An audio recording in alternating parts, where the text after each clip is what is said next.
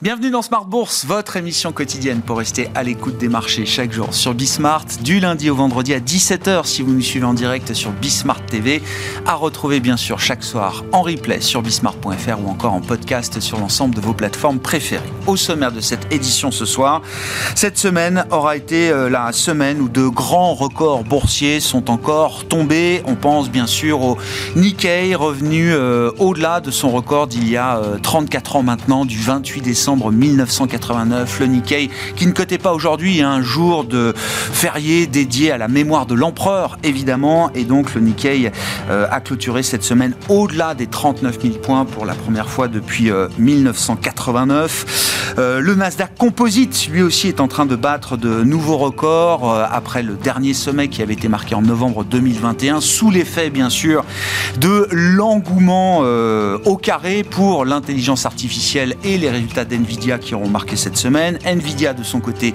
franchit la barre des 2 trillions de dollars de capitalisation boursière. C'est la première fois dans l'histoire qu'une boîte de semi-conducteurs, je réduis un petit peu euh, Nvidia, mais c'est quand même une boîte de puces, eh bien c'est la première fois de l'histoire qu'un groupe dans ce secteur atteint cette taille de capitalisation euh, boursière. Et puis record en Europe, le CAC 40 est à une quelques dizaines de points, à peine des 8000 points aujourd'hui, et un record plus large pour le stock 600 qui revient au-delà des 400 195 points et qui euh, bat donc de nouveaux sommets. Nous reviendrons évidemment sur cette euh, frénésie sur les marchés, ces indices boursiers au sommet. Que se passe-t-il du côté des flux? Que nous dit le momentum des euh, grands marchés? Quels sont les schémas techniques également que l'on peut retrouver derrière cet engouement pour la technologie? Ce sera le grand sujet de notre grand tableau de bord des marchés comme chaque dernier vendredi du mois. Nos trois invités sont autour de la table et nous les accueillerons dans un instant. Et puis euh, là aussi, comme chaque dernier vendredi du mois, le dernier quart d'heure de Smart Bourse sera consacré pardon, au décryptage d'un concept économique. Nous nous intéresserons ce mois-ci au business des banques centrales, si je puis m'exprimer ainsi, à travers le droit de seigneuriage, le droit de battre monnaie. Et c'est Michel Rumi, économiste associé de SPAC, qui sera avec nous en plateau à partir de 17h45.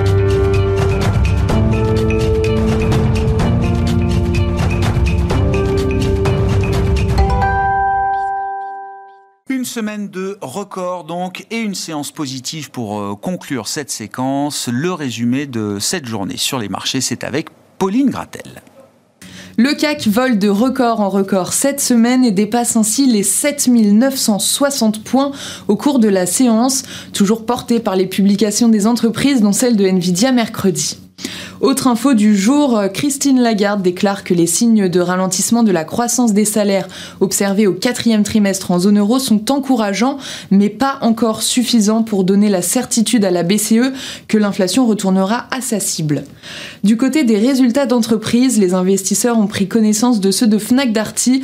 Le groupe euh, fait état d'une baisse de son résultat opérationnel annuel de 60 millions d'euros à 171 millions d'euros pour l'exercice 2023 en raison euh, notamment d'un affaiblissement de l'activité en Espagne. Pour la période, le chiffre d'affaires s'élève à 7,9 milliards d'euros. C'est un petit peu moins que l'an dernier. À l'occasion de cette publication, les analystes ont constaté une nouvelle montée au capital de Daniel Kretinsky, par ailleurs propriétaire de Bismart, qui détient désormais 29,9% du groupe, juste en dessous du seuil de déclenchement d'une OPA, un élément de nature à alimenter la spéculation selon plusieurs analystes. Le titre bondit d'ailleurs de 10% au cours de la séance, c'est sa plus forte hausse journalière en trois ans. La tech américaine reste en ébullition après les résultats de Nvidia. Le réseau social Reddit a déposé une demande officielle pour une introduction en bourse courant mars. La valorisation du groupe est estimée aujourd'hui autour de 5 milliards de dollars. Si l'opération aboutit, il s'agira de la première cotation d'un réseau social depuis celle de Pinterest en 2019. Aux valeurs, Bouygues perd plus de 2% après avoir signé un accord d'exclusivité pour le rachat de La Poste Télécom à 950 millions d'euros. C'est la pire performance du CAC aujourd'hui. Les principales données macroéconomiques du jour nous viennent d'Allemagne.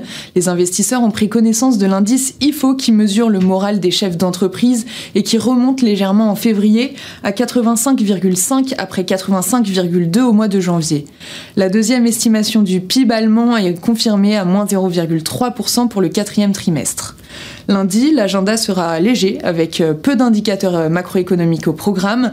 Les investisseurs prendront connaissance des résultats annuels de GTT. Plus globalement, la semaine sera marquée par les premières estimations d'inflation pour la zone euro en février ainsi que de l'indice des prix corps PCE américains pour le mois de janvier. Tendance, mon ami, chaque soir en ouverture de Smart Bourse, les infos clés du jour sur les marchés avec Pauline Gratel sur Bismart.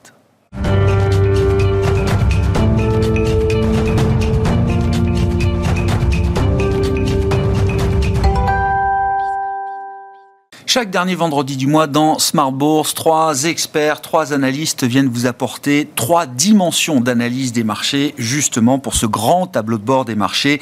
Pierre Miramont est avec nous, le responsable de l'analyse des fonds chez Cantalis. Bonsoir Pierre.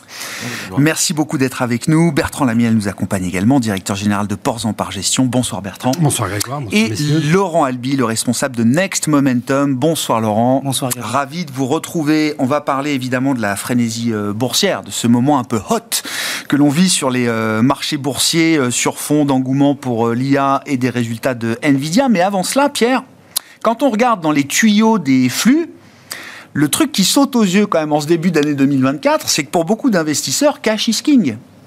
Toujours. Toujours, toujours, en tout cas par rapport à 2023, c'est toujours Ouais. le cas. Euh, Est-ce que c'est le money time pour le monétaire Euh, Donc 2024, comme vous le disiez, en tout cas sur les fonds distribués en Europe que nous référençons, effectivement, les actifs sans risque ont euh, le vent en poupe, notamment le monétaire, qui collecte 34 milliards d'euros en ce début 2024. C'est le rythme moyen annuel qu'on observe depuis 10 ans. Donc en un mois, on fait autant qu'en une année. Donc c'est assez exceptionnel. hein. Si on s'amusait à extrapoler sur un an, on atteindrait euh, entre 300 et 400 milliards de, de, de collectes. Ce serait deux fois plus que 2023, Ouais, qui déjà était une très bonne année à 160 milliards d'euros de collecte sur le monétaire en Europe. Donc c'est vrai que là, on, a, on assiste à quelque chose d'assez incroyable sur ce premier mois. L'obligataire aussi dans les actifs sans risque euh, fonctionne bien en termes de flux de collecte. On est à plus 8 milliards. De l'autre côté, si on va voir les actifs euh, risqués, on va dire, donc les actions, les diversifiés, là c'est un petit peu plus dé- déceptif. Euh, les actions ont du mal à refaire, refaire surface, mais à revenir dans le jeu. Là, en moyenne sur 2023, on était à 3 milliards d'euros de collecte euh, l'an dernier. Sur l'ensemble de l'année En moyenne, en moyenne. En moyenne Par mois. D'accord, par mois. C'est le même rythme qu'on a sur ce premier mois de 2024. D'accord. Donc, c'est un rythme euh, assez timide, mais euh, néanmoins, euh, voilà, on- observable. Euh, si on regarde au cours des dix dernières années, par contre, la collecte, on, on est sur un rythme deux fois moins rapide Ouais. en moyenne. Ah ouais, je comprends. Début d'année 2024, Ah ouais. plutôt déceptif sur les actifs Ah risqués. Et alors sur les fonds diversifiés, ils sont un peu délaissés. On est à euh, moins 12 milliards euh, donc de la décollecte. Donc vraiment une On classe va, on, va- on y reviendra, c'est intéressant de savoir pourquoi est-ce que les investisseurs estiment que les diversifiés sont peut-être pas le bon véhicule euh, aujourd'hui, mais en tout cas, ce que vous décrivez là s'inscrit parfaitement dans les tendances qu'on a pu observer en 2023, hein, que ce soit le, le monétaire first et puis un peu d'action au fur et à mesure, quoi. Et le, enfin, monétaire obligataire et un peu d'action au fur et à C'est la mesure. continuité de 2023. Ouais, Pour l'instant, il n'y a pas vraiment de surprise sur les flux de collecte. Sur la partie action euh, spécifiquement, qu'est-ce qu'on peut dire là donc sur ces 3 milliards de collecte actions euh, mensuelles euh, en moyenne?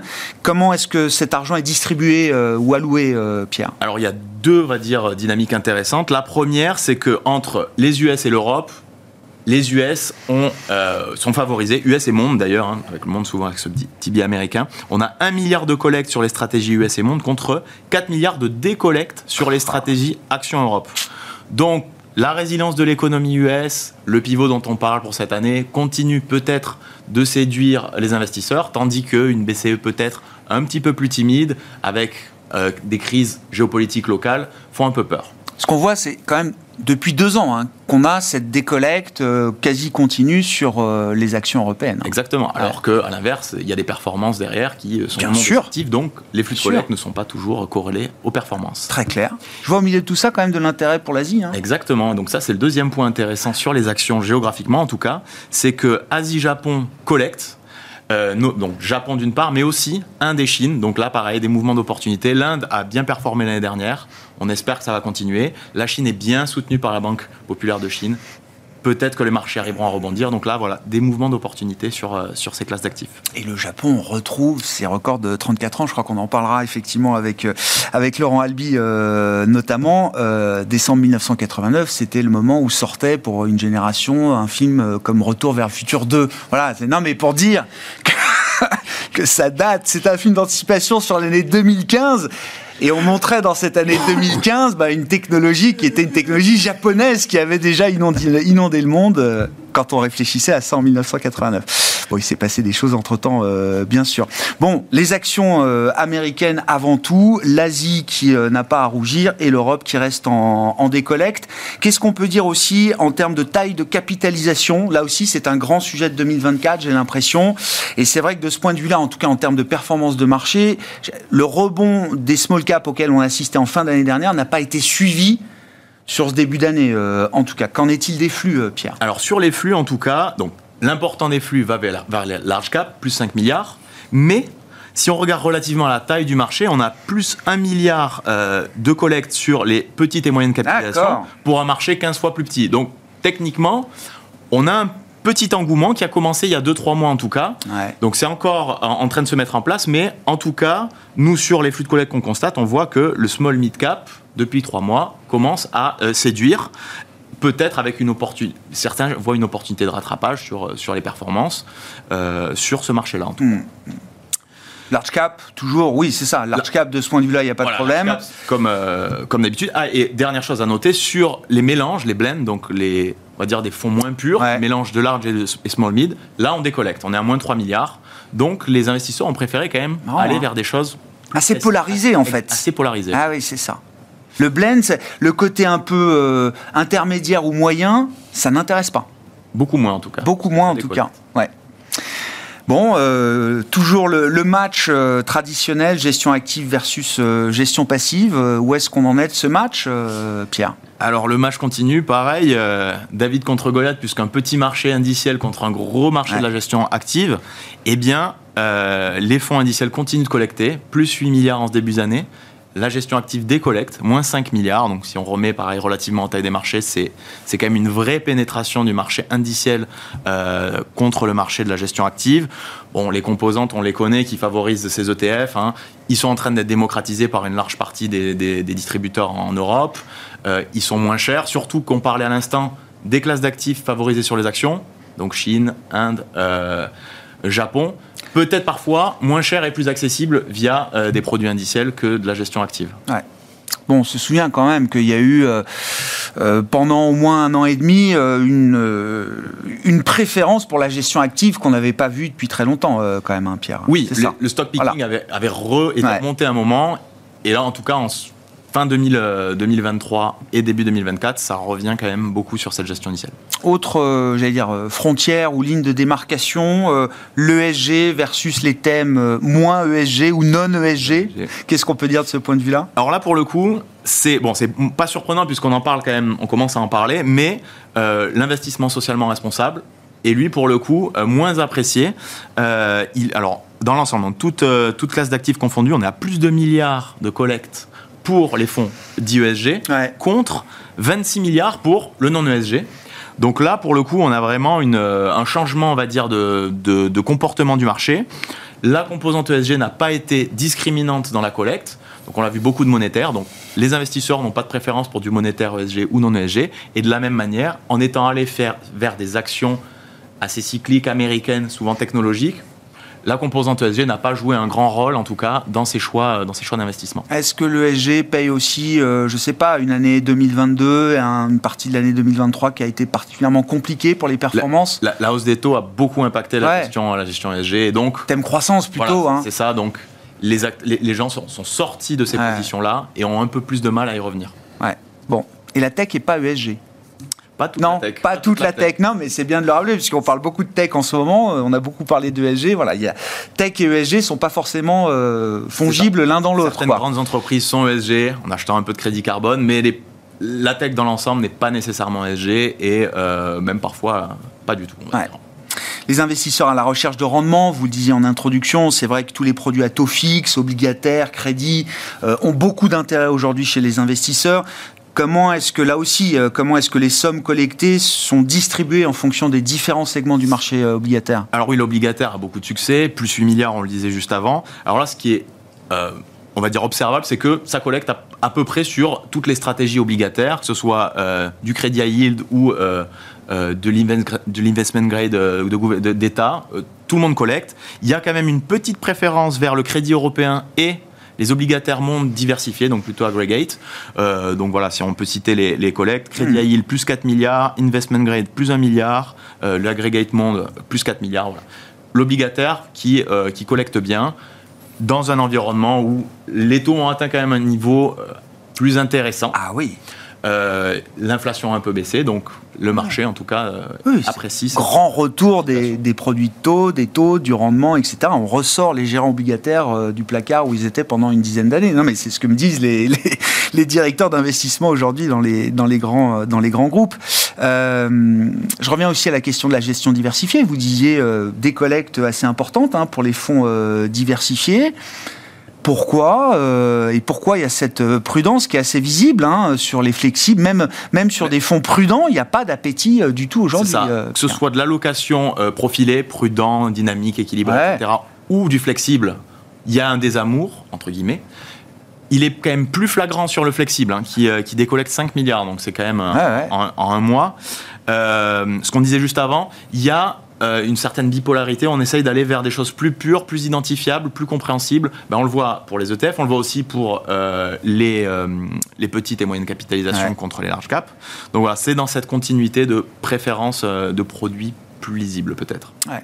Et au final, alors effectivement, ça donne l'idée d'un ce que les, ce que les, financiers appellent un barbel, c'est ça. Hein. on, va, on va chercher un peu euh, d'un côté et de l'autre. Les, deux extrêmes. Pour capter la performance. C'est ça. Avant, il y avait aucune. Le TINA, there is no alternative. Maintenant, euh, c'est Tara, je crois. There euh, reasonable, alternative. Voilà. Donc maintenant, on, a, on a le choix. la prime de risque a changé. On doit, on doit arbitrer vers les meilleures classes d'actifs, en tout cas qui offrent le meilleur rendement par rapport au risque. Et donc, on a ce, cette ce côté où on va ou aller chercher du monétaire qui a un bien meilleur rendement qu'il y a quelques années et donc qui est devenu assez intéressant, ou alors à l'opposé, des stratégies actions US cycliques vers les technos qui, elles, proposent des choses plus agressives mais du coup plus rémunératrices. Et euh, en France, si on prenait l'exemple de France, euh, avec euh, euh, les Français qui, entre guillemets, sont assis sur des mannes financières. Très intéressant votre graphique hein, sur la distribution de l'épargne euh, financière des Français entre l'épargne de précaution et l'épargne investie. Exactement. Si on regarde l'épargne de précaution, justement, on est à 2000 milliards sur les 4500 et quelques milliards. Donc ça, c'est une épargne qui euh, rapporte peu voire pas. C'est quoi les comptes, comptes bancaires, et... comptes bancaires et des livrets, et des livrets très peu rémunérés, sous-rémunérés. Donc on est, on, a une possibilité que ces, ces mannes d'argent aillent vers quand même des classes d'actifs qui sont maintenant beaucoup moins pour le même niveau de risque, qui ont des meilleurs rendements, ou que les euh, actions US cycliques continuent de séduire justement pour, euh, ce profil de rendement euh, plus élevé. Bon, 2000 milliards d'épargne de précaution en France. Je crois qu'aux États-Unis, on atteint quasiment le trillion de dollars investis sur des money market funds, des fonds monétaires américains, qui sont là aussi des fonds de précaution utilisés en remplacement des produits bancaires aujourd'hui. Merci beaucoup, euh, Pierre. Bertrand, je me tourne, vers vous. Euh, euh, alors, commentaire sur le contexte de marché au terme de ce, nouveau mois et de cette semaine qui a été quand même une semaine clé, peut-être, pour les, investisseurs. Et puis, reprenons un peu la, question qui est posée par, par les flux que nous apportait Pierre entre gestion indicielle ou stock picking est-ce qu'il y a un moment quand même où il faut revenir peut-être sur quelque chose d'un peu plus fin en termes d'investissement boursier notamment? Oui, il y a clairement un coin qui, euh, qui, a été euh, mis sur la, sur, la gestion, euh, sur la gestion indicielle. On le voit à travers ces, graphiques où on compare le S&P 500 avec le S&P 500 écupondéré. Donc on a toujours un avantage le mois dernier, je disais, ah, il y a peut-être quelque chose qui est en train de se passer. Quand on regardait CAC et il, avait, il pointait au-dessus de sa moyenne mobile 200, mais bon, le, signal n'était pas encore complètement clair. Et Laurent nous le rappelait, on n'anticipe jamais un signal. Euh, euh, et, du coup, il avait entièrement raison. Et sur le S&P, bon, c'était moins net. Là, ça, ça ressemblait plus à une normalisation. Donc, on aurait pu. Donc, quand on regarde ça, on se dit, OK, on continue sur les ETF indiciels. Sauf que quand on va regarder ce qui se passe, notamment sur les, sur les 7 magnifiques, on s'aperçoit que là, il commence à y avoir de la dispersion. Euh, Tesla est parmi les plus mauvaises performances du Nasdaq 100 avec euh, un moins 20% depuis le début de l'année. Euh, de l'autre côté, on a Nvidia qui doit être à plus 60%. Et donc, on voit que sur les 7, il y a trois blocs qui sont en train, il y a deux blocs qui sont en train de se dessiner. Donc, on a Nvidia, Meta, Amazon et Microsoft qui sont toujours bien, toujours lancés. Alors Amazon, Microsoft, un peu plus soft. Euh, Nvidia et Meta, ça cavale. Euh, et de l'autre côté, bon, bah, Tesla a plongé complètement. Et Apple, c'est confirmé. Et on a Alphabet, Google. Bon. ouais. Euh, je vais peut-être un peu vite en besogne, mais en tous les cas, il y, a une, il y a plus de puissance, il commence à y avoir des signes de faiblesse. Ça, ça veut dire que les marchés se concentrent encore plus. eh ben, euh, c'est la question. Oui, oui, oui. Mais quand on va regarder après, on Nvidia, c'est un quart de la performance du S&P 500 depuis le 1er janvier. Hein. Oui. Une boîte. Mais on voit que euh, ça invite à la fête quand même pas mal de, boîtes. Alors des grosses sociétés, hein, comme euh, par exemple dans la santé, on a Eli Lilly qui, a, plus de 32 de performance depuis le début de l'année. Donc euh, la tech, oui, mais, mais pas seulement. Quand on regarde la participation, c'est-à-dire le, le pourcentage de valeurs qui sont en tendance haussière. l'an dernier, même l'année d'avant, je vous disais, on est sur 15, 20, 25%. Ça y est, ça se développe. Ah, quand même. On arrive à 45% de participation aux États-Unis. Euh, on est à 46 sur les larges européennes. Et sur les mids, on est à 34. Très intéressant. Donc là, on voit que d'autres valeurs ont le droit de citer. C'est-à-dire que même si le, groupe des 7 magnifiques se fracture un peu, vous dites en fait derrière, il y a d'autres valeurs en dehors de ce groupe qui viennent quand même participer et alimenter Il y a d'autres valeurs qui arrivent. Donc si ça, ça continue, ça veut dire qu'on peut imaginer que euh, les indices stagnent, avancent moins vite, enfin, ce soit plus la course effrénée, et ça laisse de la place à d'autres euh, sur, le, sur le podium. Et, ça, on le constate euh, sur le S&P, on le constate sur le, sur le Nasdaq, on le constate sur les grands indices européens. Euh, sur le CAC 40, il y en a 15 sur les 40 qui font mieux que les, le CAC doit être à 7 ou 8, sauf erreur de ma part. Depuis le début de l'année Oui, oui, oui. Il y, y, en a 15 qui font mieux. Donc, bon, il y a... Euh, on voit qu'LVMH a du mal. Alors Hermès va toujours très bien, mais on voit que dans les grosses, euh, voilà, Total c'est compliqué. Euh, voilà, de BNP malheureusement ferme le banc du, CAC en termes de performance sur to date. Donc on voit bien que sur les grosses, il commence à y avoir de la dispersion. On voit des dossiers comme comme Publicis ou comme Stellantis qui sont pas dans le top 5 des, plus grosses pondérations du CAC 40 euh, qui performent très bien. Bien sûr. Donc on, voit que ça commence à se fracturer. Et donc pour celui qui veut faire du stock picking, il y a un niveau d'exigence. Alors, on peut pas juste, euh, voilà, le, singe, a priori, on le bat parce que si euh, s'il y va à la fléchette avec les scores que je vous ai annoncés, on est sur du 38-36% qui font mieux que l'indice. Donc lui, il aura une chance sur deux. Donc mais il faut être exigeant. Il faut être extrêmement exigeant. Et exigeant, ça veut dire que typiquement sur des dossiers comme euh, Apple, qu'on avait nous dans nos, dans nos portefeuilles, c'est un dossier auquel on a renoncé. C'est une belle boîte, elle va pas ah, faire faillite, des trucs comme ça. Sauf que quand on regarde le momentum, notamment le momentum de croissance, il est plus aussi important qu'il ne l'a été. Euh, la société ne donne pas véritablement de perspective de retour sur des forts taux de croissance. C'est moins de 5% de croissance au global pour les affaires d'Apple aujourd'hui. Hein. Les investisseurs regardent même pas la valorisation. En fait, ils votent avec leurs pieds. Ils vont chercher d'autres sociétés qui ont des meilleurs taux de croissance. Et on sait que la bourse digère toujours très mal la baisse de croissance. Pourquoi LVMH en est là? Parce que LVMH, qui était sur des 20-25% de croissance de chiffre d'affaires, a rétropédalé. Et voilà, Hermès arrive à tenir son statut de valeur de croissance, elle reste en tête. Et donc ça, c'est ce, à quoi on est en, en train euh, d'assister. Donc c'est pas évident quand même de, de, de, sortir d'Apple parce que c'est quand même des positions. Alors je sais qu'on il faut jamais tomber amoureux de ces positions, mais Apple, euh, enfin euh, comme LVMH ou, d'autres valeurs de avec ce statut-là, euh, c'est des valeurs qu'on fait quand même le bonheur des investisseurs, des clients pendant très très longtemps. Donc se dire que tiens c'est peut-être le moment de plus en avoir ou beaucoup moins qu'avant, c'est pas évident. Hein. Oui, surtout qu'on sait que forcément si elle cavale, elle va apporter beaucoup sur l'indice et donc ça va être dur de suivre derrière. Donc il y, y, a effectivement cette, cette qui peut saisir les investisseurs. La meilleure solution, et moi, ce qu'on qu'on fait nous avec, avec nos gérants et nos, conseillers, c'est ce qu'on appelle des, des pair trades. c'est exactement ça, c'est-à-dire on en compare l'une à l'autre. Et là, euh, bah, il faut écouter ce que nous dit le marché. Donc à un moment donné, Apple va moins bien. Euh, encore une fois, euh, elle pourra probablement revenir sur le devant de la scène à un moment donné parce que bah, c'est quand même la première en termes de rachat d'actions. Enfin, il y a, elle, a- elle est bourrée de qualités qui peuvent qui font qu'à un moment donné elle reviendra sur le devant de la scène. C'est plus le cas. Il faut avoir la force d'en prendre acte et d'aller voir ailleurs parce que il se passe des, des choses ailleurs. Et, et aller voir ailleurs, c'est aller voir peut-être même en dehors de la tech. C'est ça là, vous avez un match high-tech versus low-tech. C'est Oui, quoi, alors, ce, bah, quoi thème on parle, euh, on parle Bertrand? de, on, on parle de comment de, de, de Nvidia qui cavale et qui émeut tout le monde. Euh, mais euh, Hug, les chaussures magnifiques, là, on en parle ou pas? Non. Oui, je veux bien qu'on en parle. Eh oui. ben, regardez. Donc c'est Descartes, c'est ça le nom de la boîte? Dekers, Dekers, en fait, c'est une société de, de, distribu- enfin, de production-distribution. Ouais. Ils ont, entre autres, dans leur marque phare, euh, les chaussures Hug et euh, les sneakers euh, Uka.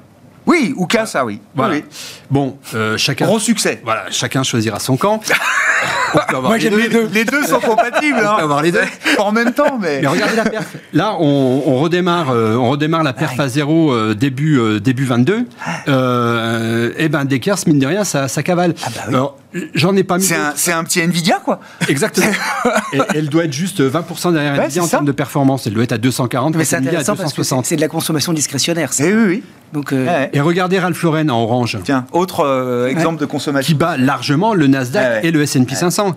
Et j'aurais pu vous mettre des Abercrombie Fitch, j'aurais pu vous mettre des American Eagle Outfitter. En fait, il y a sur pas mal de boîtes euh, qui, euh, qui fonctionnent et qui vont bien.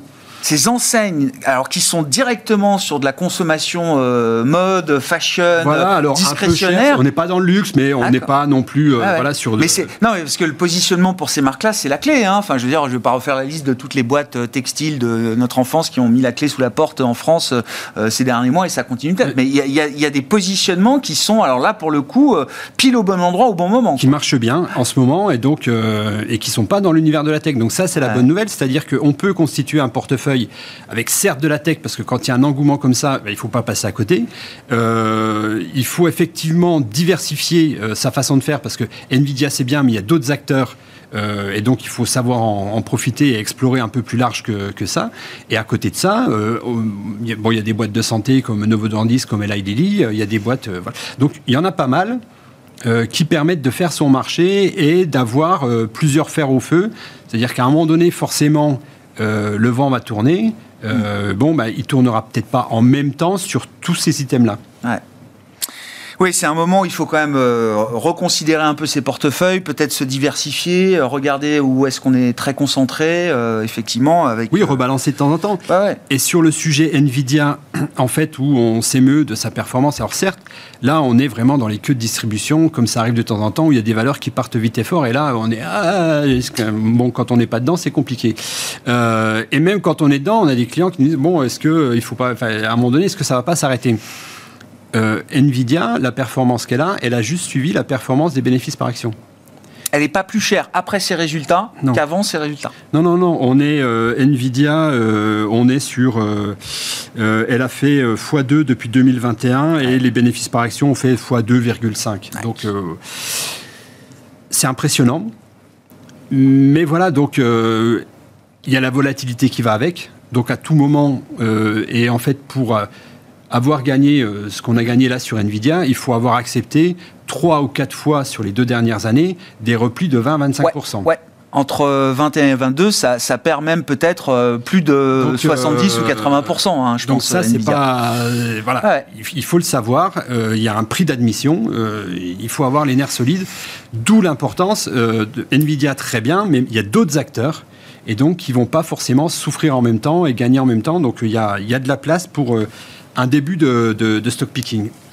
Laurent, oui. si euh, vous nous éclairez avec euh, vos outils d'analyse euh, technique, euh, qu'est-ce qu'une bulle Et est-ce qu'on est en bulle Sur la tech américaine, dédiée à l'IA notamment? Alors, euh, le débat fait rage, euh, puisque euh, on se polarise de plus en plus. Il y a deux camps, ceux qui disent qu'effectivement on est euh, dans une bulle, et quand ils disent qu'on est dans une bulle, ils font euh, le rapprochement avec la bulle Internet des années euh, 99-2000. Et puis il y a ceux qui pensent qu'effectivement on n'y est pas encore, ou qu'on n'y est pas du tout. Alors on va revenir très très vite à Robert Schiller, qui a quand même lancé euh, l'expression d'exubérance irrationnelle pour expliquer ce phénomène de bulle, puisque une bulle, c'est un prix d'actifs qui n'est plus justifiable du point de vue des fondamentaux et qui correspond en fait à une espèce d'engouement collectif, mimétique, qui ne correspond pas en fait à la réalité comptable et financière de l'entreprise. On achète parce qu'on est convaincu que ça va continuer de monter, quoi. Voilà. Et ça paye et euh, on participe et on comprend plus vraiment. Sans, comprendre pourquoi ça monte. Voilà, exactement. Et on n'a pas forcément non plus les bénéfices par action dont parlait Bertrand tout à l'heure qui suivent, on n'a pas le chiffre d'affaires, bon, bref. Donc ça, c'était vraiment 2000.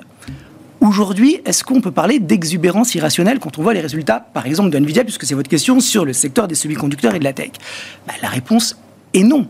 On est clairement sur des entreprises qui sont hyper solides, qui ont des bilans euh, époustouflants, qui génèrent des bénéfices euh, spectaculaires. Donc, euh, j'ai presque envie de retourner la question. Est-ce que ça serait, ça serait pas irrationnel de pas en avoir De pas en avoir. Bah, pas comme disait Bertrand, pas d'avoir que ça, mais de pas en avoir, parce que c'est quand même les entreprises qui délivrent aujourd'hui le mieux le plus avec euh, euh, Jensen Wang, il parlait de tipping point. Mais bien sûr, point de bascule. Ouais. C'est pas le point, c'est le point d'accélération et de diffusion mondiale. Oui de la technologie. Oui, il prévoit il dit, mes clients, c'est plus juste les GAFAM, c'est euh, du service financier, c'est du healthcare, c'est des États, c'est exactement. Et là, c'est déjà des dépenses à plusieurs euh, milliards ou dizaines de milliards de dollars venant de ces secteurs, quoi. Donc, je pense que c'est prématuré d'évoquer le cas d'une bulle pour le secteur des semi-conducteurs. Le mois dernier, je vous avais montré ce graphique depuis 15 ans et ce SOX qui était dans ce bull market. Alors, euh, je crois que c'était 2600% de hausse depuis 15 ans. On peut me dire, mais Laurent, si ça, c'est pas une bulle, qu'est-ce que c'est? Mais je réponds, mais c'est pas ça une bulle. Une bulle, qu'est-ce qui vous dit que ça va pas continuer pendant encore deux ans, trois ans? Donc euh, on est dans ce bull market et à mon avis, il y a effectivement euh, des arguments pour penser que on n'est pas à l'aube, à mon sens, hein, d'un éclatement. Alors je, reviens au graphe, graphe d'avant sur les valorisations là, le graphe qui montre la différence. Ah alors juste si on peut revenir sur le graphe d'avant, si c'est possible, oui, simplement pour montrer que en 2000, on a quand même un PER sur le Nasdaq 100 qui est à 73. Hein. on, est à 30, on était à 31,65 en 2023. On est maintenant à 32,50. Bon, enfin voilà, on n'est pas du tout sur, euh, sur des PER qui sont euh, délirants. Quand on regarde le, la performance du, du Nasdaq 100 l'année dernière, on est à 54% oui. en 2023. Oui. En 91, on était à 65. En 98, à 85. En 99, à 102. Donc on voit bien que on est sur une perf qui est, euh, qui est importante en 2023 mais qui pourrait... Oui, puis surtout en 23, qui a été le, le, le, rattrapage de 22.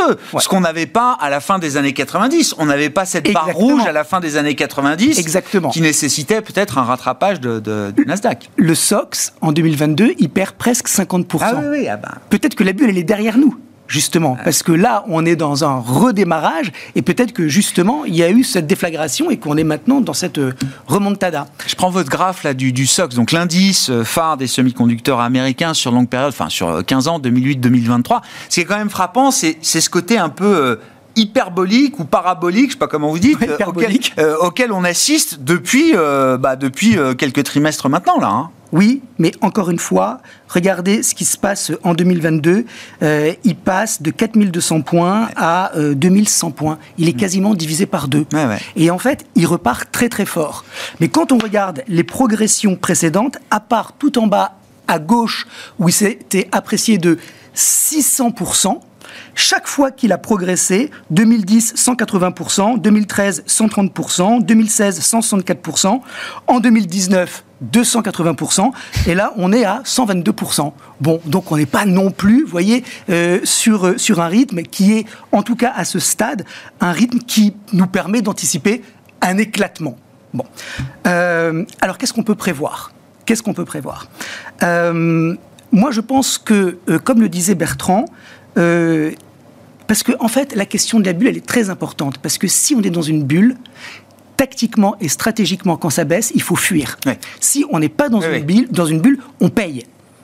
Si on n'est pas dans une bulle, on paye les replis. Si on est dans une bulle, ça veut dire qu'on part sur moins 80%, et là, il faut tout plier, partir, et puis c'est Quand ça a commencé à baisser de 10, c'est maintenant, il faut, il faut tout de suite liquider. Moi, je ne pense pas qu'on soit dans ce phénomène-là. Donc, je pense que les investisseurs se disent que si le SOX il perdait 20 30%, mais c'est une opportunité. C'est un buy the dip. Ben oui, parce que maintenant on commence à parler de Nvidia à 1000 dollars. Bon, on verra si ça y va ou pas. Mais si on, vous proposait de la payer 500, vous poseriez sérieusement la question de savoir si c'est pas une opportunité, peut-être the lifetime. Donc c'est donc c'est ça l'arbitrage il se fait ici et donc c'est pour ça que je pense que il y aura peut-être une bulle, mais peut-être dans deux ans. Mais là, c'est encore trop tôt. Je pense qu'on a encore euh, de la marge. Même si même si on peut encore baisser de 20 à 30 je l'exclus pas. Parce que maintenant, tous les catalyseurs, ils ont été annoncés. Donc qu'est-ce qui va faire que Nvidia va continuer de monter? C'est peut-être pas évident. Donc s'il va y avoir un repli, peut-être que ça serait intéressant. Je crois que quand Greenspan, euh, à l'époque euh, patron de la Fed aux États-Unis, évoque, reprend euh, l'expression de Schiller sur l'exubérance irrationnelle des marchés, c'est 96 ou 97. Décembre 96. Hein. Bon, ben voilà, on, voit ce qui était. Le Nasdaq, le Nasdaq fait x4. Et c'est mars 2000 que ça explose. En mars 2000. C'est ça. Le Nasdaq fait x4 d'ici mars 2000. Et quand le Nasdaq se casse la figure, il, donc il divise par deux. Mais ça laisse encore par rapport à 96 un fois deux. ben oui. Et donc c'est ça. Internet, c'est 95 où ça démarre. Il y a 94 qui est une année horrible. 95, ça démarre. Euh, on a le, on a le S&P. Je remets mes lunettes. On a le. on a vieilli depuis 95. quelque peu. Le, S&P fait x3 sur les 6 ans. Le Nasdaq fait x2, euh, fait x11 pardon. Le Nasdaq fait x11 et ça dure 6 ans. Là, on est juste au début de quelque chose. Donc, une bulle peut-être, mais essayons d'exploiter au maximum la création de richesse qu'on a devant les ah yeux. bah oui, c'est un relais de croissance Avant de phénoménal. Euh, c'est Peter Lynch qui disait qu'on a perdu plus d'argent à éviter les crises ah qu'à profiter des hausses. Ça, c'est sûr. Et donc, euh... et qu'on perd plus d'argent à anticiper les, les, les baisses que d'attendre que la baisse arrive. Donc euh, oui. On connaît tous les problèmes d'une bulle. Hein. C'est sûr que mauvaise allocation du capital ou euh, surallocation sur des thématiques particulières. En l'occurrence, là, c'est une technologie visiblement qui est quand même très prometteuse, etc. On sait que ce qui définit une bulle, c'est aussi la manière dont elle se termine. Euh, notamment. Mais voilà, ce qu'il ne faut pas oublier, c'est la phase de construction. Euh, oui, mais effectivement. Mais vous dites pas bulle pour l'instant. Je crois pas. Oui, oui. Je crois pas. Alors, à contrario, ce qui inquiète, c'est, on l'a déjà dit, la concentration.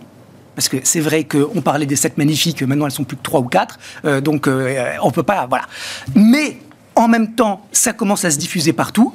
On le voit, par exemple, Bertrand a parlé, sur le CAC, on voit bien qu'il y a quand même beaucoup de sociétés, même en France, qui sont dans, des belles hausses. Donc il y a cette vélocité, cette rapidité qui inquiète. Il y a une espèce de FOMO, il y a une espèce de tsunami haussier qui fait un petit peu peur parce que, voilà, 60% depuis le début de l'année, est-ce bien raisonnable? Je, ne sais pas répondre à cette question, je, ne fais pas de l'analyse fondamentale. Mais bon, c'est vrai que en tout cas, ça pose question. Et puis, il y a le fait que cette concentration, elle, elle inquiète un petit peu. Donc, ça veut dire que, tactiquement, il ne faut pas exclure une respiration, mais stratégiquement, je pense que c'est comme ça que les tendances existent. une tendance, c'est pas une ligne droite. Il faut qu'à un moment, il y ait des corrections intermédiaires, qu'on prenne son argent, qu'on accueille de l'argent frais de ceux qui ont mal participé ou pas participé. Et c'est comme ça que ça dure depuis 15 ans. Donc moi, vous connaissez mon avis sur les semi-conducteurs. Je pense que c'est vraiment la nouvelle révolution industrielle. Et quand on regarde, alors là, vous avez des graphiques où on peut zoomer avec euh, une unité de temps euh, journalière ou hebdomadaire.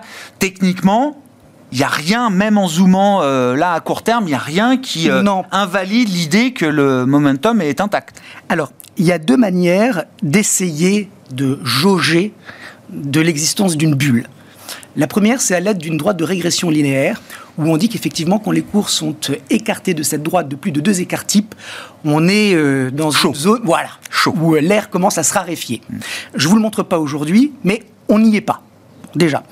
Moi, j'utilise quelque chose que je préfère, qui est le principe de régression à la moyenne, à partir des moyennes mobiles de long terme, et on voit quand est-ce que l'actif, en l'occurrence ici le SOX, quand est-ce qu'il est, quand est-ce que l'élastique est trop tendu, et quand est-ce qu'il revient vers sa moyenne.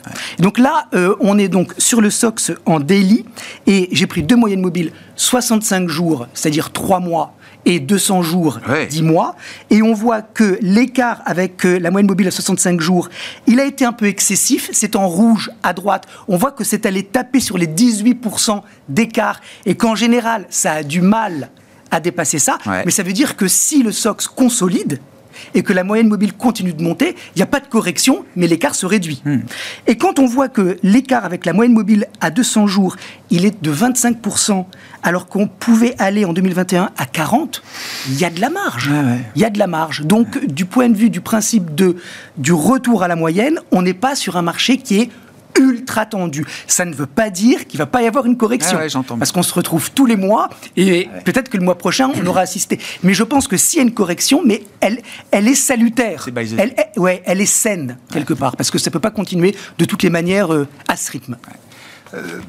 Pierre, alors dans- les flux, euh, et, et vous êtes en plus euh, responsable de l'analyse des fonds, je le rappelle, chez, chez Cantalis. euh, Oui, cet engouement pour des, des, des fonds thématiques, spécifiques, IA, euh, ou tech, ou semi-conducteurs, enfin, vous, vous l'observez, il y a quelque chose d'un peu tangible de ce point de vue-là, j'imagine? Oui, alors en termes de création de thématiques, Voilà, nouveaux produits. L'IA fait partie des nouvelles thématiques qu'on identifie. On avait la robotique, on avait l'automatisation, la disruption. L'IA est venue compléter, on va dire, la gamme des thématiques euh, un peu plus séculaires euh, parmi, ces, parmi ces fonds thématiques. Et, et c'est des fonds qui, euh, euh, oui, c'est pas, j'allais dire, c'est pas un copier-coller du fonds robotique euh, qu'on avait lancé euh, il y a quelques années et puis qu'on rebrande en mettant IA, mais en gardant un peu les mêmes valeurs. Ça combine en fait à la fois du Nvidia, donc tout ce qui va être industrie qui produit Ouais. les outils pour pouvoir exploiter l'IA, les producteurs d'IA comme on peut retrouver bah, dans, les, euh, dans les grandes tech US qui font justement, qui développent des logiciels en IA. Et c'est la combinaison des deux en général qu'on retrouve. Et c'est plutôt excluant justement de la robotique. On va pas retrouver euh, de l'industrie robotique, etc., qu'on trouve justement. ça doublonne pas par ça rapport à cette pas, thématique robotisation. différent. Et c'est plutôt agressif en termes de, euh, de volatilité. hein. Ce Oui. qu'on- ce qu'on disait, c'est faut être accroché quand même. Ah bah ce genre de oui, thématique. bah ça va vite, c'est la révolution quoi. Alors, on parle beaucoup de Nvidia, mais il faut quand même rappeler qu'en Europe, on a des Infineon, on a des ST Micro, on a des Dassault Systèmes. SAP qui a très bien fait AS- aussi, je crois. ASM. ASML, bien Ah, sûr. voilà, donc- ASML, ASMI, BESI, B- euh, BE Semiconducteur. Ouais, ouais, on a, on a quand même des champions. On n'est pas comme Nvidia, mais on a quand même. euh, Et on a, euh, quand on exploite toute la chaîne, euh, puisque là on est en train de parler de ceux qui arrivent après Nvidia, euh, on peut trouver des sociétés comme Munters en, en Suède, euh, qui sont là pour euh, rafraîchir les data centers. Avec des solutions innovantes qui font qu'elle est préférée à d'autres et qui commencent à marcher. Donc on voit que là, euh, Il y a tout un écosystème. Oui, oui. ça commence, ça commence à cranter sur ces, sur ces boîtes-là. Les gens se disent, ok, euh, c'est pas, on a des, par exemple des éditeurs comme Wolters Kluwer, on en avait déjà parlé, euh, qui offrent des solutions donc sur sur le juridique, sur le technique. euh, voilà, on- avant c'était les bouquins, maintenant c'est c'est des abonnements sur le sur le web. Bah, L'intelligence artificielle, eux, ils commencent déjà à l'exploiter pour aider à aller plus vite, quoi. Donc quand vous êtes typiquement un avocat, vous voulez voir en gros ce qui s'est passé dans les cours de cassation. euh, soit vous êtes euh, relativement âgé avec encore une bonne mémoire et vous savez ce qui se passe. Euh, non, mais c'est Soit vous avez des bons juniors qui sont prêts à travailler jusqu'à très tard le soir Et qui savent bien tromper. vous avez, vous avez euh, l'apport euh, voilà, pour aller chercher plus rapidement euh, tout ce qui peut se rapprocher et qui, Ouais. peut, euh, qui peut vous aider. C'est ce que vous disiez tout à l'heure avec le tipping point. Oui, oui, oui. C'est Voilà, que c'est-à-dire que microéconomiquement, on a déjà quand même des exemples tangibles d'application, d'usage Oui. et de, de, de, de, Et- de et- gains de productivité, Et la d'efficience, santé, etc. la santé va être Ouais, très très ouais, gros visiblement. consommateur. Le On ça. a des masses de données énormes qui Ouais. sont déjà stockées, qui ne demandent qu'à être exploitées. Donc aujourd'hui, la santé, elle est faite Le essentiellement diagnostic, le prédictif, etc. le- le- le- les tests sur les médicaments, accélérer les tests sur les médicaments. On a, on a Systèmes notamment. Mais euh, ça, ça va aller plus loin. Enfin, et des sociétés, je- on parlait tout à l'heure de- d'Apple et Google, c'est un peu compliqué. Enfin, n'oublions pas qu'ils ont quand même stocké, à un moment donné, on en reparlera, mais qu'ils ont stocké des masses de données. Enfin, quand vous avez une Apple Watch, euh, Apple, il sait à peu près toute votre santé. À un moment donné, ça, euh, ça peut être monétisé. Enfin, il peut y avoir des choses qui arrivent. Donc, euh, ils, ont ils ont les données, ils ont la technologie, ils ont l'argent. Donc voilà. Donc ça va moins bien, on s'éloigne, mais on garde un œil dessus parce qu'on sait que le retour peut être rapide.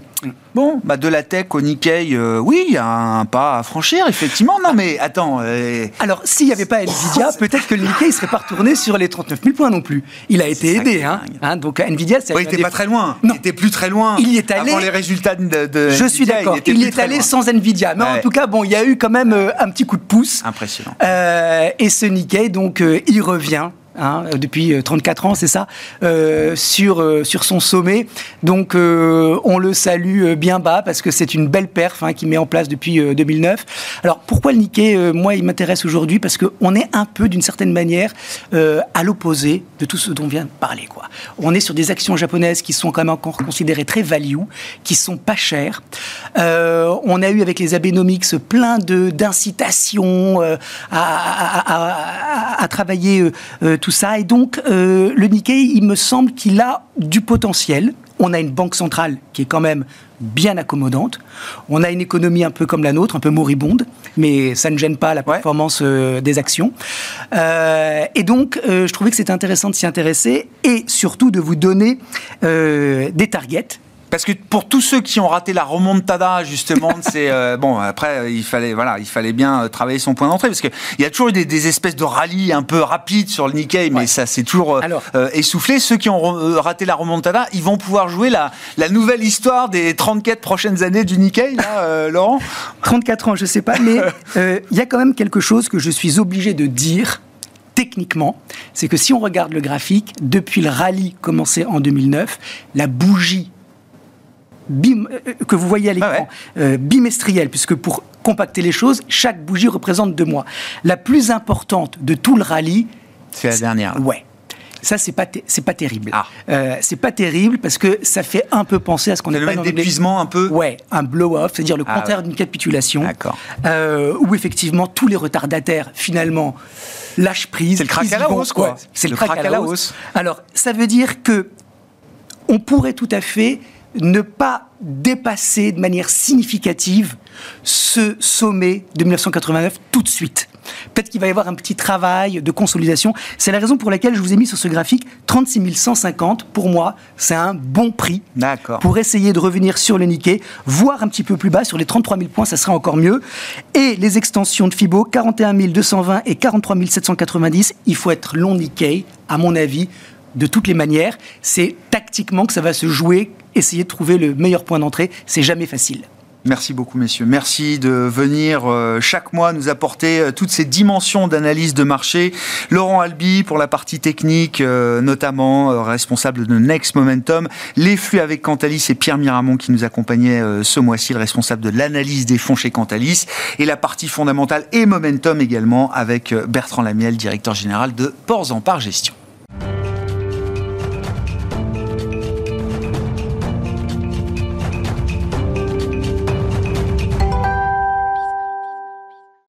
Dernier quart d'heure de Smart Bourse, une fois par mois, c'est un quart d'heure dédié au décryptage d'un concept euh, économique. Et chaque dernier vendredi du mois, nous retrouvons l'économiste Michel Rumi, associé de SPAC notamment, à mes côtés en plateau. Bonsoir Michel. Bonsoir. Merci beaucoup. Oh, on parle d'un super sujet. J'appelle ça le, business des banques centrales. Euh, si je puis me permettre. Comment une banque centrale gagne sa vie, gagne son argent C'est ça la question et euh, ce que vous allez nous expliquer euh, ce soir, euh, Michel. Bah, tout à fait. En fait, on parle beaucoup, de, notamment en zone euro, de l'indépendance des banques centrales. Donc, bien sûr, on parle souvent, axe souvent la, discussion sur l'indépendance politique, mais on se, on se pose jamais à savoir, mais comment les banques centrales gagnent leur argent, puisque l'indépendance ne peut pas être politique, elle est aussi financière. Et donc là, euh, il convient donc de savoir, euh, on va essayer de savoir comment elles, vont, elles, gagnent leur vie. Bon, quels sont les... Mais non, mais évidemment, une banque centrale doit aussi gagner sa vie. Euh, de quoi on parle concrètement? Quels sont les, les différents moyens qui s'offrent à une banque centrale pour générer un revenu financier?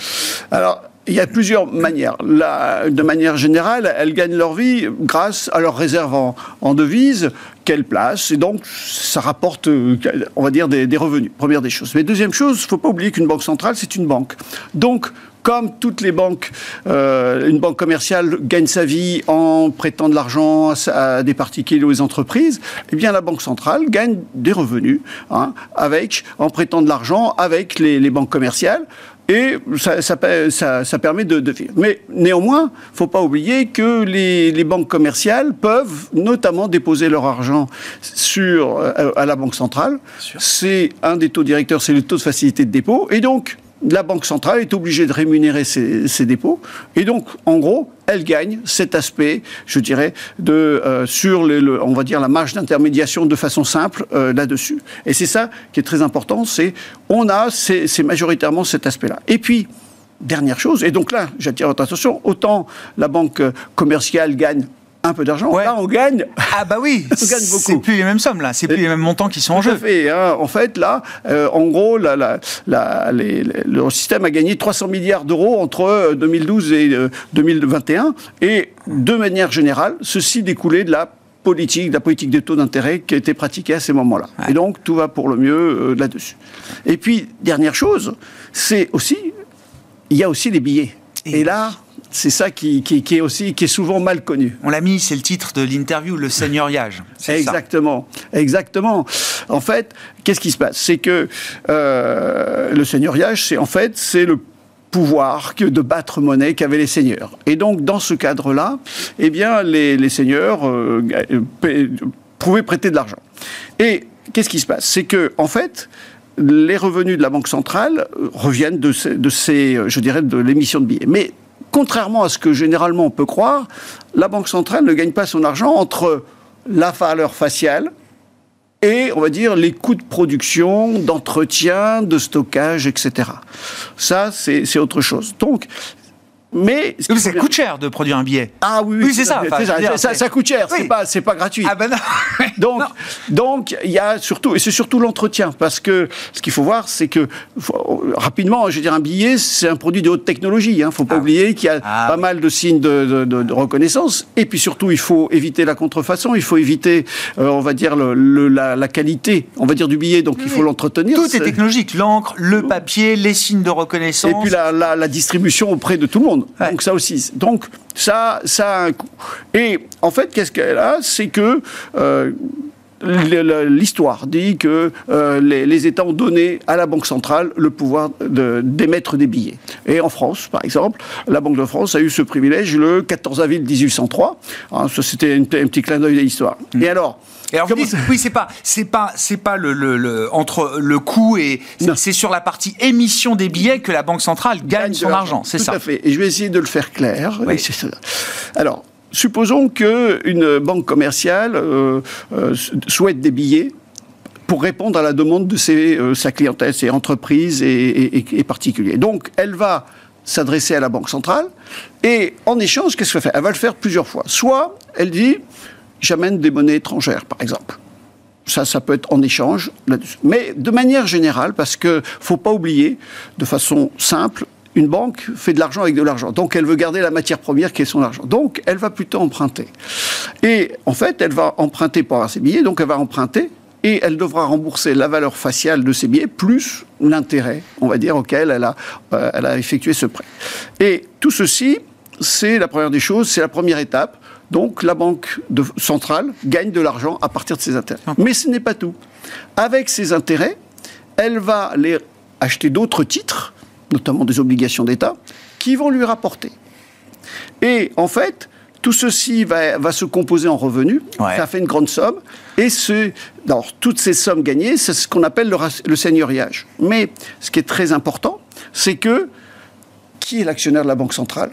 Uniquement Les États. les États. Et donc, ce seigneuriage revient indirectement à la- à la banque- euh, à l'État, et c'est une source de revenus, on- on- on- notamment. Il n'y a pas que ça. Et c'est ça qui est, qui est très important, c'est que cette indépendance financière, elle est, elle est là. Et ce qu'il faut bien comprendre, c'est que la Banque centrale doit gagner de l'argent, parce qu'elle ne, elle ne peut pas recevoir de l'argent d'aucune institution ni d'État.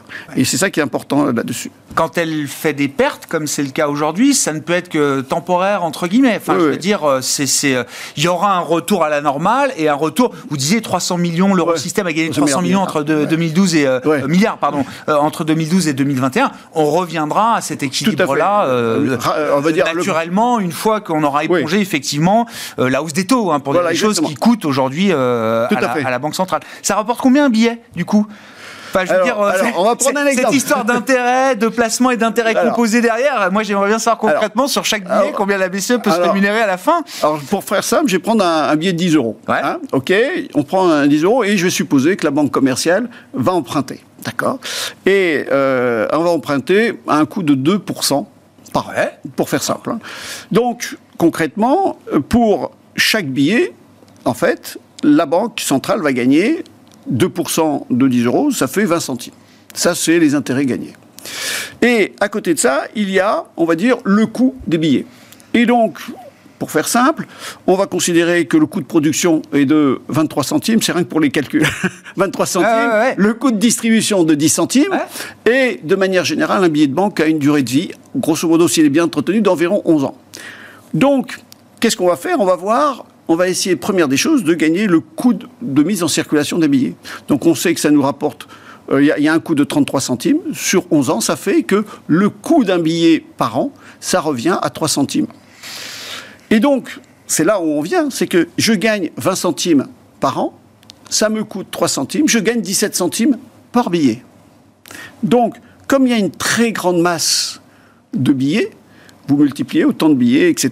là-dessus. Donc, ça fait une masse. Et donc, je gagne une certaine somme. Et cette somme, je vais acheter des obligations d'État, pour faire simple. Et c'est ça qui va constituer tout le seigneuriage. Donc, voilà, plus l'on émet des billets, d'une certaine manière, et plus la banque gagne de l'argent. Comment ça se passe dans une zone économique euh, intégrée Oui. Même si non parfaite, comme la zone monétaire euh, européenne, euh, Alors. Michel, parce que là, l'argent d'un pays à l'autre, l'eurosystème, ce sont des banques nationales domestiques. Tout à et fait. la BCE, qui est, dire, la holding de le- l'eurosystème.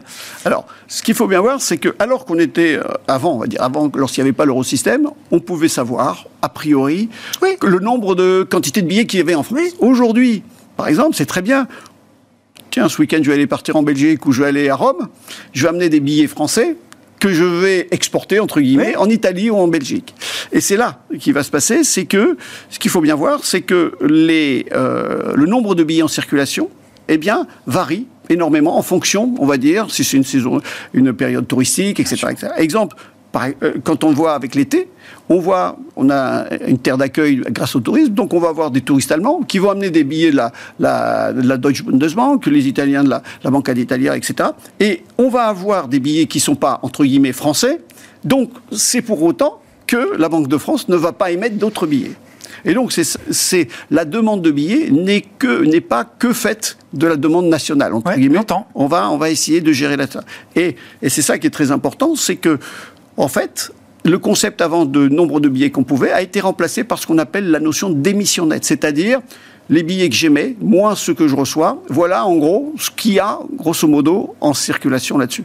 On ne sait absolument pas de façon précise. On, estime, hein, mais on ne sait pas de façon précise le nombre de billets, euh, quelle que soit la coupure là-dessus. Et c'est ça qui est important dans tout ça, c'est que euh, aujourd'hui, ça change, et donc on pourrait à la limite avoir cela au niveau de la zone euro, et encore.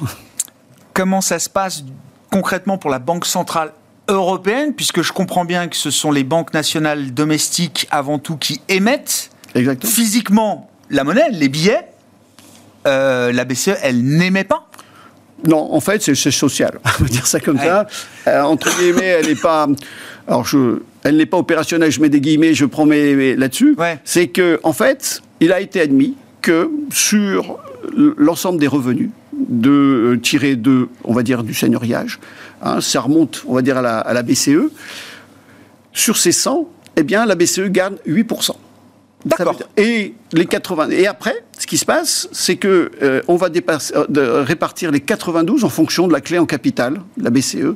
C'est-à-dire, par exemple, la France, elle a une certaine part de, admettons, C'est 20%. l'actionnariat, la, Voilà, la- la- la- la- la participation que vous avez euh, Exactement. à la BCE. Exactement. Et c'est ça qui est très important parce qu'il y a des pays, nous on se pose pas de questions, on arrive, mais il y a des pays, par exemple, qui ont plus d'entrées de billets que d'émissions, ce que d'ailleurs Ouais, qu'elles ouais. peuvent fabriquer. Par exemple, souvent la façade euh, est, euh, les- les- les- souvent les billets rentrent par l'Autriche, qui se trouve avec beaucoup de billets et pas assez d'émissions nationales. Donc, ce qu'on fait, c'est qu'on mutualise l'ensemble, on va dire, de toutes ces, je dirais, de ces revenus de seigneuriage.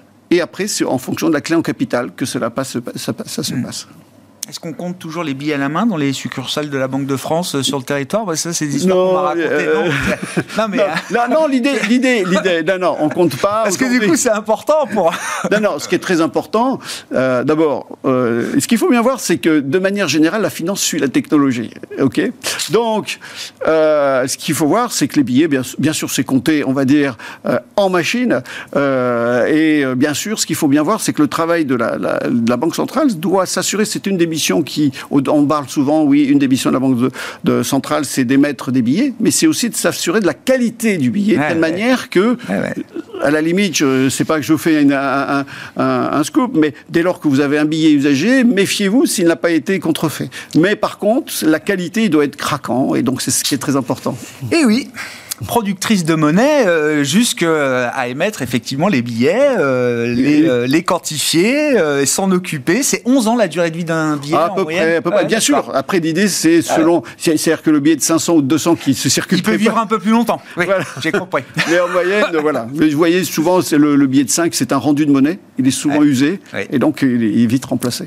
Merci beaucoup euh, Michel de nous avoir éclairé sur la manière dont les banques centrales gagnent de l'argent à travers l'émission des billets de banque notamment. Michel Rumi, économiste associé de SPAC avec nous chaque dernier vendredi du mois dans Smart Bourse sur Bismart.